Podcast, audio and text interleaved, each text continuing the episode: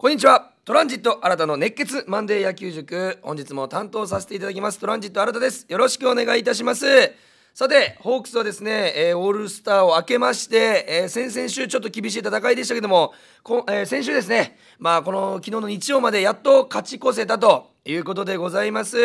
えーまあね、凄まじい試合、1点差のゲームから、えー大量失点をしてしまうゲームまで、まあね、波が結構激しい今年のホークスをそのまま表したような1週間、えーになったとは思いますが、ちょっと嬉しいことにね、メールがめちゃくちゃ来ております。あのー本当にびっくりするぐらい、あのー RKB さんの、あのーなんていうんですかね、コピー機がパンクしてはないという情報が来てます。えーしたのかなと思ったんですけど、してはないという情報が来てるんですけども、なんとたくさんいただきまして、もちろんあのチケットのね、プレゼントキャンペーンもやっておりましたが、それにしても皆さん、本当に感想、しかも全員が長い。これね、全部読んじゃいたいと思います。よろしくお願いします。まずですね、えー吉田さんという方からいただきましてありがとうございます。えーはじめまして、いろいろなラジオに出られているのたまに車で聞いております。この番組は娘から聞いて初めて聞いてみました。嬉しいですね。熱血マンデー野球塾という名の通り、私も知らないソフトバンクの選手の話や、えー今日は甲子園の話も出てきて嬉しかったですと。えーちなみに私は和田投手が大英の頃から好きですと。わあ、すごい。結構昔から。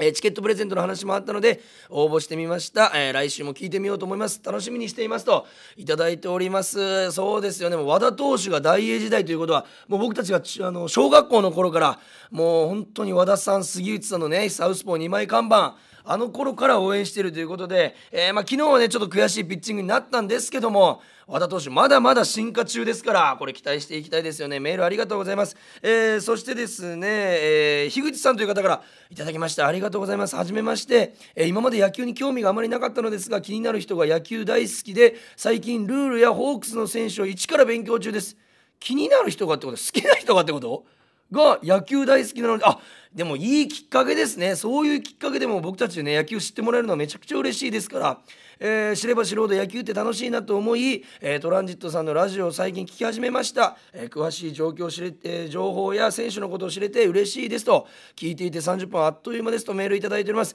ありがとうございます。実はまだ現地で野球観戦したことがないのでホークス戦チケットもし当選したら気になる人を誘って恋のホームラン打ちたいなと思ってます。女性側が打つの珍しいですね。あ結構あの男性から打ってほしいという意見を聞きますけども。わあ女性が打つ。いや素晴らしいと思います。ご縁があれば嬉しいですということでいただいております。マンデー野球塾これからもよろしくお願いいたします、えーそして、えーラジオネームなおくんさんからいただきました、えー荒尾市の方ですね。ありがとうございます。はじめまして。えー残り50試合切ってますし本当の戦いは残り30試合と言って、えー言いたいところですがもう負けれる試合なんて一つもない。まさにその通りでございます。ファン一丸となって応援したいと思いますと、えー自分はいつもというかもう何十年もエキサイトホークスしか聞いてません。嬉しいですね。これ独学でも解説者の皆さん実況の皆さんの言葉を聞きながら、えー勉強していますともちろん143試合全力で応援しています。素晴らしいファンの方こういうファンにね支えられて選手たち頑張ってますからありがとうございます。そしてラジオネームアスカさんからいただきました。ホークス調子いいですねと。このまま練習をしまくって首位奪還してほしいですといいております。ありがとうございます。そしてまだまだラジオネーム空飛ぶペンギンさん、えー女性の方ですね。ありがとうございます。初回から週の初めの楽しみにこの放送を聞いてます。初回から聞く人珍しいよ。最初2、3人ですからよ聞いてたの。ゆかりぐらいしか聞いてない、まあ、ゆかりって言ってもわからんか。あの僕の母ちゃんゆかりって言うんですけども、えートランジットというコンビでやってるねあのどこでもラウンジというラジラジラジオでは、えーゆかりのことについても話してますのでそちらも聞いてください、えー週の初め、えー初回から聞いてくれていると。嬉しいですよ、えー前回放送分で新田さんがおっしゃってた8月7日の和田投手の6回のバント処理からの失点に関する考察が私の中でとてもしっくりきたので思わずメッセージを送ってしまいましたと。嬉しい。えその試合をその場面を見ていた時に、えこんなことになるような投手じゃなかったはずなのになとモヤモヤしていたら、えーしながら見ていたのですが4回裏の攻撃でノーアウト満塁から得点をうまく作り出せなかったことが5回表の失点につながった一因ではないかという解説を聞いた時にそれがストンと胸に入ってきて腑に落ちましたと以前野球の8割をピッチャーが占めるとおっしゃっていましたがそういう中でも試合進歩状況などから、影響しているのもあるかあ影響することもあるのかなと考えさせられましたと。嬉しい。そしてここ声を大にして読ませていただきます。新田さんの人柄を感じさせる丁寧な言葉選びや繊細な解説。そして新田さんの唯一無二な素敵な声がとても好きなのでこれからもこの放送そしてさらなるご活躍を楽しみにしています。星マークありがとうございます。嬉しいわ。空飛ぶペンギンさん。嬉しいわ。こんなに素晴らしいメールいただいたら今日も頑張っちゃうよ。それはもう。嬉しい。人柄感じるんだね。嬉しいね。これちょっとここをねエコーかけてやってくれたら嬉しいなここね。ありがとうございます。メールいただきまして。そしてさらにさらにいつもありがとうございます。ごとぞうさんからね、えー、メールいただいております。えー、選手はかなり久々の勝ち越しでしたねと。やはり先発陣の踏ん張りが今後の課題でしょうか。先発の救世主は誰に期待したいですかといただいております。やっぱりね武田投手が復活してくれましたので武田さんこっからのやっぱ10勝近く、えー、まあ、56勝してくれると、えー、かなりねあのプラス56勝してくれるとチームにね、え勢いきますし、えチームにとってね大きな存在になってくれるのではないかなというふうに思います。そしてあとはですねやっぱり千賀さんの復帰ですよね。もう復帰していただいたらもうあとは全部試合勝つといった気持ちでね投げてほしいなというふうに思います。そして10日のマリンズ戦佐々木朗希を相手に勝った試合は盛り上がりましたと、えー、川瀬さんそして甲斐さんのスクイズありましたと、えー、これね後ほど説明させていただきたいと思います、えー、夏の甲子園のこの時期ヘッドスライディングやスクイズが多く見られるのはプロ野球あるあるでしょうかと。あの甲子園に感化されてねあの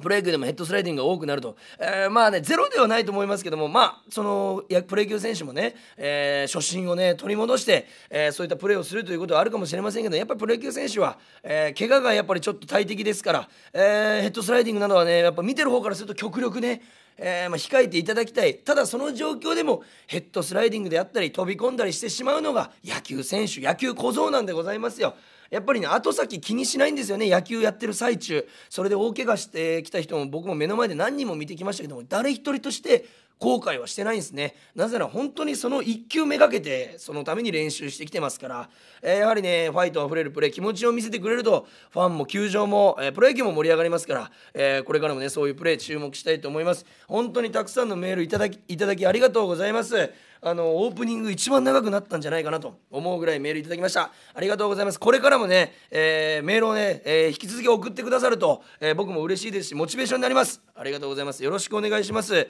そしてですねまだまだ夏休みスペシャルとして、えー、プレゼントがあります。今週はですね、えー、観戦チケットではなく、えー、なんと今手元にあるんですけども藤本監督の T シャツとタオル、えー、藤本監督のトレードマークの、ですねあのひげをね、えー、書いてあるタオルと T シャツをセットにして3組の方にプレゼントいたします。2つをセットにして3組の方にプレゼントいたします、えー、ご希望の方はですねお名前住所電話番号そして番組の感想を、えー、今回みたいに長めに添えていただけると嬉しいです、えー、添えて kor.rkbr.jp までお送りください。kor.rkbr.jp までよろしくお願いします。チケットの件名に今回はプレレゼント希望と書いて送ってください。件名はプレゼント希望でよろしくお願いします。皆様からのメールお待ちしております。それでは今週も、えー、振り返っていきましょう。プレイボール。トランジット新たの熱血マンデー野球塾。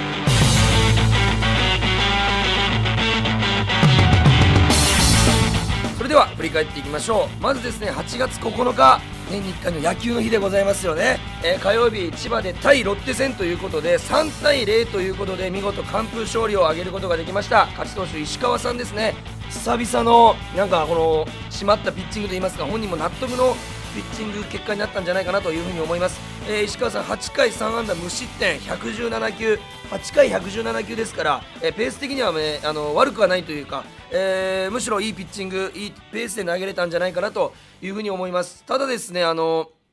球がねあの僕ずっと見てたんですけど高くてちょっとずっとヒヤヒヤしてたのというのが正直なところで真ん中付近そしてそれより高めに集まっていたそれをなぜかロッテ打線が、あのー、見逃したり空振ったりタイミングが合ってなかったんですね。これを俺なんでだろうと思ってずっと考えてたら答えめちゃくちゃ簡単であのやっぱり ZOZO マリンの風？これがやっぱりめちゃくちゃ影響してたんだなということが分かりました。これでもね、えー、風がわずかあの18.44メートルのピッチャーからバッターの距離でしかも150キロ近い球を投げてるのに何が関係するんだと、えー、思う方いらっしゃると思います、えー、よくねフライとかが上がったら選手たちがねこの風に流された打球を一生懸命追っかけてる。結果的に落としちゃったとかいうところ見たことあると思うんですけども、えー、まあ風の勢いでホームランになっちゃったとかこれ実はピッチャーの投げる球にもすごく影響しまして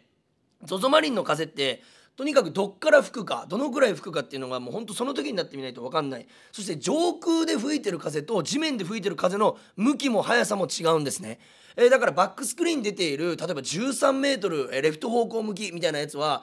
観測しているところが上だったらその上の風を言ってるだけであって下はまた別の風が吹いてるというところで難しい選手たちも惑わされることがあるんですけどもピッチャーがこれあの実際にあのロッテの投手から聞いた話なんですけどもピッチャーが、えーえー、ホームベース方向にボールを投げるんですけど風がセンター方向からバックネットに向かって吹いてバックネットのあの壁に当たって跳ね返ってくるんですね。跳ね返りの風をうまく利用して変化球を投げると変化量とブレーキが効いて逆にカーブが曲がるとフォークは逆に落ちるとそのイニングイニングの風に合わせて投げる変化球を変えるといったピッチャーもいたぐらい本当に風をうまく利用できるかっていうのがこの ZOZO マリンで投げる時のピッチャーのこの何て言うんですか腕の見せ所というか技術の見せ所なんですけどまさに石川さんがそれを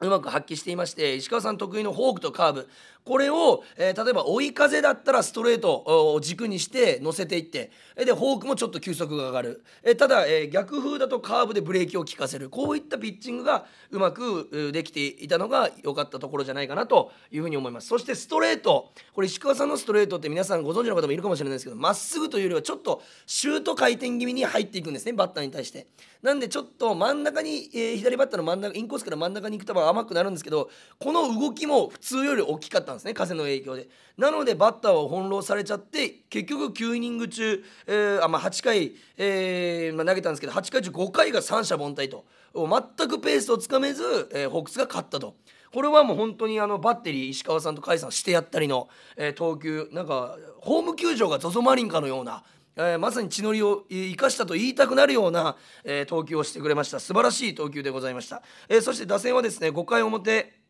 えー、周東さんのですねプッシュバントを機に、えー、今宮さんのエンドランで、えー、もうわずか2人でね1点を取っちゃうという、えー、ところがあったんですけどまず周東さんのプッシュバントそもそもプッシュバントって何かというのセーフティーバントと何が違うのというのは基本的にはセーフティーバントの種類の中にプッシュバントというのがあるんですけどもセーフティーバントというのは送りバントと違って自分が一塁へ生きようとするバントまあヒットを狙うバントなんですよ。野手が後ろ下がってるのを見て野手の間目の前に落として、えー、転がしてセーフを狙うと。ちなみにプッシュバントというのはそれを弱くじゃなくて強く押して普通は一塁手に取らせるか三塁手に取らせる。かあのキャッチャーに取らせるこの何て言うんですかね前の方内野の前の方ホームベース付近に転がすというのが主流なんですけどプッシュバントは下がっているセカンドとファーストの間にボテボテのそのファーストゴロみたいなのをわざと強くバントして空いてるところを狙ってそこにみんなが取り行くことによって一塁ベースが開くんですね。そこの連携ミスとかを狙ったセーフティーバントまあバントヒットを狙った、まあ、プレーなんですけどもこれをなんかなかなかねやっぱ年間で見ると1回か2回しかできないんです。なぜならたくさんしたらそればっかり警戒されて結局ヒットにならない。そこの1回しかか2回しかないチャンスを周東さんはしっかり1球で決めてプッシュバントを成功させた。素晴らしい、えー、プレーだったと思います。えーと、一塁手に結果取らせようとして二塁手が取ったみたいなプレーになって、えー、一塁間に合わずにセーフと。まさに相手をかき乱すようなかき回すようなプレーになりました。そこで周東さん一塁ランナー、えー、2番今宮さん何でもできる状態で藤本監督はエンドランを仕掛けて、えー、周東さんがエンドランですから一塁から走っている。でセカンドの野手がセカンドベースに入るんですね。盗塁を防ごうとして。そのセカンドが動いたとこに今宮さんが綺麗に打ってワンヒット。ただのライト前なんですけども一塁から周東さんが帰ってくることができたと、まあ、宇宙間方向に抜けていきますからその分時間がかかるので一塁から周東さんがホームインできたと。もうまさに機動力を使った甲子園のようなね、えー、攻撃でございました。ちなみにヒットエンドランとランエンドヒットっていうのがあるんですけどここの場合はヒットエンドラン俗に言うエンドランが使われてこれはバッターはボールでも打たないといけない。ランナーは盗塁の気分で走ります気持ちで走りますけどバッターはボール球でも打たないといけない。これがヒットエンドランでございます。でランエンドヒットというのはランナーはもう盗塁と一緒なんですねサインは。でバッターはストライクだけ打つ。これがランエンドヒットでございます。盗塁優先のボール球だったら見逃す、えー、まあ例えば周東さんのような足の速い選手だと、えー、ランエンドヒットが使われがちなんですね、えー、盗塁でもいいので。ただストライクが来たら打って一三塁を作りたいよ。という攻撃がランエンドヒットでございます。これをね覚えておくとこの解説で言われた時にあのー、よくねあ今のはランエンドヒットですね。エンドランではなくって言われた時にやっぱえどういうことってなっちゃうと思うんで、えー、ランエンドヒットとヒットエンドランの違い。ここでね、えー、理解していただければと思います。えー、まあね見事3-0で勝つことができましていい流れを持っていって8月10日4対31点差で勝ちましたね。東山さん勝ち投手7回4安打1失点101球。素晴らしいでございます。本当に捉える場面もね捉えられる場面がねあったんですよ。ボールをけどねしっかり要所を抑えて。あのやっぱり結局ずっと言ってますよね。東山さんで打たせて取るタイプ。三振バタバタというよりは僕は打たせて取るタイプだなと思うので守備のリズムができますので、まあ、牧原さんの好プレーにつながったりと。本当にあの守備から攻撃にうまくリズムがいったんじゃないかなと思います。そしてこの試合相手のね先ほどメールありましたけど相手投手が佐々木朗希さん、えー、だったんですね、えー、絶対勝ちたかったこの試合で、えー、打線2回表柳田さんが今シーズンパ・リーグ初の佐々木朗希さんからホームラン。まあ、ストレートをというわけにはいかなかったですけどきっちりこの甘く入ってきたスライダーをライトスタンドに完璧な当たりでございました。甘いスライダーを逃さなかったさすが柳田さんといったところでございました。そして僕が注目したのはですねその2回表この柳田さんのホームランだけで終わらなかったプラス2点を追加した。これがなんと2回のスクイズで2点を追加したという本当に甲子園のようなねプレーだったんですけども柳田さんが、えー、ホームラン打った後デスパイネさん打ち取られた。その後に中村晃さん柳町さんの連続ヒットで23塁を作るんです。で川瀬さんバッターボックスワンアウト23塁なんですけどここで低めに落ちるフォークボールをきっちり送りバントで佐々木朗希さんって別フィールディングが下手いわけでないそのお粗末なわけじゃないんですけどもどうしてもやっぱり足が長い分足元って苦手になるんですね。でやっぱり低いゴロを転がすとミスが生まれるといったところでバントしたら、えー、佐々木朗希さん前に、えー、走ってきたんですけども取ることができず結局川瀬さんも生き残ってスクイズも成功したと。でそこでもうスクイズはないだろうという頭になったところで甲斐さんの連続スクイズという藤本采配バッチリというピシャリといったような素晴らしい見てて気持ちいい攻撃でございましたなかなかホームランで得点取った後にその後の2点をスクイズで取ることなんてなかなかプロ野球史上でもないことなので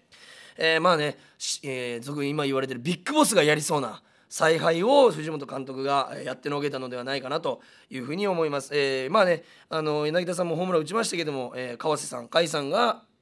MVP じゃないかなというふうに思いますそして8月11日3連勝を決めましたこの試合も4対3、えー、先発はレイさんだったんですけど5回途中6安打えー、3失点92球ということでやっぱり立ち上がりがね課題でございましてツーランで、まあ、1回表に先制したんですけどもツーランで逆転されると1回裏に、まあ、ただその後加山さん坂東さん松本さん藤井さんがよく抑えてくれて4対3で逃げ切ったと。勝ち投手は松本さん、え、松本さんやっぱりこの間にね投げたりすることが多いですから、えー、勝ちはあの着実に積み重なっていってるという、えーまあ、不思議なね状況でございますけど松本さんの頑張りがしっかり勝ちにつながっているのはファンとしては嬉しい、えー、ところでございます。そして打線はですね1回から3回全て1点ずつ本当にいい攻撃だでしてあの完全にね試合を決め,、えー、決めに行くなら残塁がまだあったので1回から3回に1点1点1点ではなくどっかで2点とか取れてたらもっとね優位に試合を締め、えー、進めれえられたんじゃないかなというふうに思います、えー、そしてですねこの試合を決めたのが3対3同点から9回表ですね。値千金の勝ち越しホームラン。今宮さんこれね相手の抑えね増田、えー、投手だったんですけども10球目9球粘って10球目をホームランと。これダメージでかいっすよ。しかもツーアウトを取った後のこの今宮さん取られた後のか、えー、今宮さんのホームラン本当にでかかった、えー、昨日見に行った日曜日の試合でも今宮さんホームラン打ったんですけどもやっぱり今宮さんのレフト方向へのホームランっていうのを見てて気持ちいいですよね。あのギリギリじゃなくてしっかり中段ぐらいまで飛ばしてくれるという、えー、それこそ今甲子園やってますけど明豊時代からもう本当に強打のショートで打ってまして今宮さんなんかあの時を彷彿とさせるような、えー、ホームランでございました、えー、非常にね本当試合を決めるもうまさに MVP 級の活躍でございました。そしてこれ何がでかかったっていうとこの延長になる前に試合を決めれたっていうのが非常にでかくてなぜ延長になるのきついかと言いますとホークスってこの1試合でやってるわけじゃないんです143試合やってましてしかも今この夏6連戦6連戦7連戦。で移動ペイペイ移動ペイペイ移動ペイペイとこの本当にいろんな各地を飛び回ってる中で選手聞きましたもう。正直牧原さんに聞きました何が今一番欲しいですか？って休みって。言ってました。それぐらい選手の疲労溜まってます。ただその中で1イニング1球でも長くなるともちろんその分だけ疲労が大きくなる。その前に9回表で決めた今宮さん。何より選手たち一番嬉しかったと思います。ファンより喜んでたんじゃないかなと。えいうふうに思います、えー、そして投手陣を使,、えー、使わずに済んだ。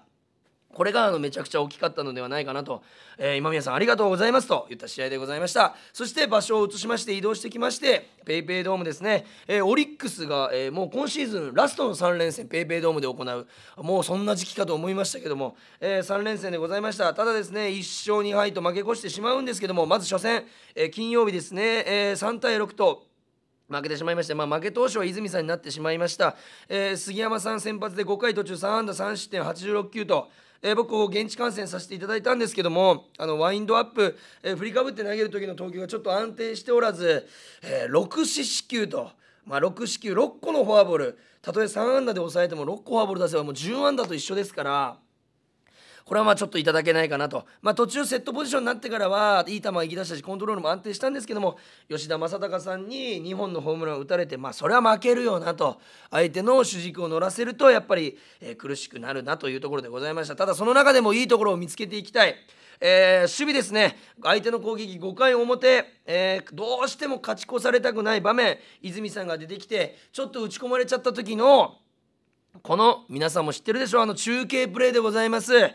ー、宗さんがですね、えー、ワンアウト一塁かノーアウト一塁、えー、から、えー、宇宙間にツーベースを打ってワンバンでフェンスに当たったんですよ。それを周東さんが取り入ってそれクッションボールというんですけども、えー、取ってすぐ、えー、牧原さんに返して牧原さんがホームに投げて一塁ランナーの杉本さんをホームで刺すと。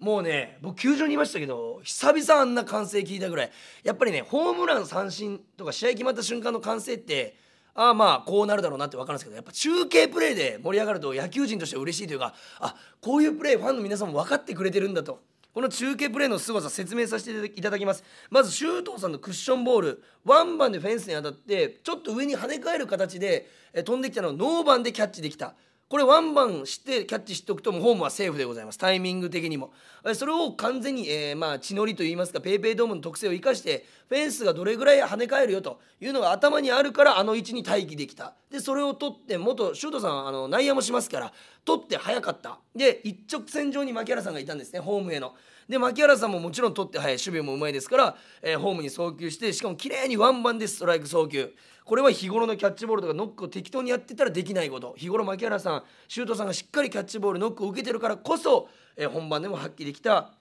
えー、素晴らしいプレーでございましたそして何よりみんなのイメージ、えー、センター周東さん、えー、中継牧原さんキャッチャー甲斐さんみんなのイメージがホームだとホームで刺すんだというのがもう一発で一気にこのイメージついて共有できてたからこそ無駄のないプレーであのー、毒舌の斎藤和美さんもあっぱれの一言で解説のあの毒舌達川さんもあの文句のつけようがないと。えー、おっしゃってた素晴らしいプレーでございました、えー、これこそプロの、えー、守備だなと思わせてくれました。素晴らしい試合ただ負けてしまったというところで8月13日土曜日ですね5対4と、え1点差で勝ち切ることができました。勝ち投手モイネロさんにねつきました。先発は武田さん6回途中3安打1 117球と球数も多かったですしフォアボールも出していた7四死球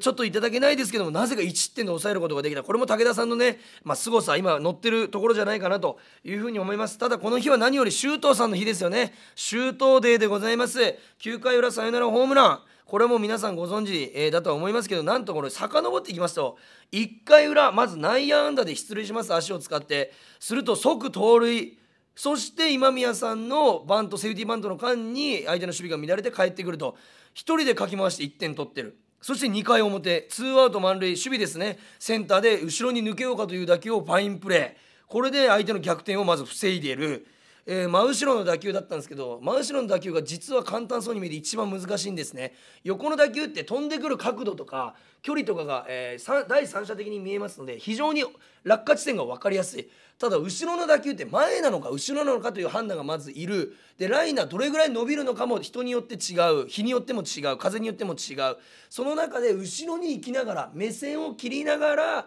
えボールを取るというのが僕もセンターだったので分かるんですけど一番難しい。そしてフェンスにぶつかるんじゃないかという恐怖とも戦わないといけない。このいろんなリスクを伴いながら、えあのファインプレーは生まれた、えというのがあのワンプレーに含まれたさまざまな、えー、凄さでございます。そしてその裏つ2回裏ですね。スリーベースヒットでチャンスメイク。えーこんな活躍をしてってさらに9回裏サヨナラホームランで決めてくれると、えーこれもあの延長にならずにね疲労もたまらずにピッチャーも使わずに済んだと。えー本当にこの試合ねちょっとエラーとか、えーフォアボールも多くてちょっとね試合の流れとしてはこれ勝ちきれないとやばいぞというところで全員のミスを帳消しにする周東さんのえーホームランでございました。本当にあっぱれ素晴らしいホームランでございました、えそして昨日ですね8月14日日曜日これ現地観戦またさせていただいたんですけどもあのちょっと仕事の都合でねゼロ、えー途中から行ったんですけど行くギリギリまで0対0だったんですね。いい試合見れると思ってドーム入ったら7-0になっててえ？どういうことってちょっとね見てる人たちもね一瞬えートイレとか一瞬席を外したら7点取られてびっくりした方もいらっしゃったんじゃないかなというふうに思うんですけどちょっと和田投手が打ち込まれちゃって、えーまあね負け投手になっちゃったんですけども。まあ、こういう試合もあるのかなというところでただその中でもいいところを見つけていきたいあの田中正義さんがね、あのーまあ、復活というか久々にマウンドに上がって、えー投げてくれたんですけども走ってますね球が150中盤はもうストレート出てますしフォークも落ちてましたし本当にあの相手のバッターにちょっともバッティングさせてなかった、えーこれはあの非常にね、えー素晴らしいピッチングだったんじゃないかなと。いうことであの一つねいい材料にはなったのかなと。また、えー、と今日月曜日が休みですので、えーまた今回7連戦になるのかな？6連戦が7連戦始まりますのでぜひ選手たちはしっかり休んでもらって、えーまたね次の、えーカードに備えていただきたいと思います。本当夏、えーは、ね、疲労もたまりますし、えーそして怪我も出やすいのでぜひここでねまた一つ、えー気を引き締めて頑張ってほしいなと、えー8月16日火曜日からはベルーナドームで、えーソフトバンク西武3連戦、えーということになっておりますので皆さんまたね応援していけたらなというふうに思います。そしてまさにこのラジオを撮っている今この現時点なんとあの福岡の甲子園代表九州国際大付属と、えー香川高松商業のね試合が行われているまさに最中なんですけど今2回裏1対1ということで先制されたんですけどすぐ旧国が追いついた、えー7番浅島君かなのタイムリーということでこれ非常に注目の試合になっておりますのでここも応援していただきたい。相手の高松商業はですね1番バッターに浅野翔吾というもう超とんでもない選手がいます。高校60何本塁打かな、えーであの横浜の筒香さんを育てた、えー渡辺監督が、えー筒香に引けを取らないバッターだと、えー生で見てそういう解説もしてましたのでこの浅野君というね本当にいい選手なんですけどもこの選手を抑えてぜひ旧国勝ち進んでいただきたいなというふうに思います、えー甲子園もね本当にベスト8をかけて熱い戦いも来週には準決勝ぐらいまで行ってんのかえー本当にねあのここからがまた一つの見どころになりますのでそちらも注目していただければなと思います。本当ね夏は野球だね。最高でございますよ。皆さん応援してあげてください。そして、えー何度も言いますけども、えー今週も夏休みスペシャルとしてプレゼントがあります、え藤本監督のヒゲの、えまあねモットと書かれたえーそしてちょびひげのね絵が入っているタオルと、えー T シャツをセットにして3組の方にプレゼントいたします。タオルと T シャツをセットにして3組の方にプレゼントいたします、えーご希望の方はですねお名前住所電話番号そして番組の感想を、えちょっと長めに添えていただいて KOR.RKBR.JP KOR.RKBR.JP までメールを送ってください。チケットの件名に、えプレゼント希望と書いて送ってください。皆様からのメールお待ちしております。それでは皆さんも、え水分補給しっかりして夏バテに気をつけてこの暑い夏乗り切って、え野球とともに、えー暑い夏を過ごしていきましょう。それでは今日もありがとうございました。ゲームセット。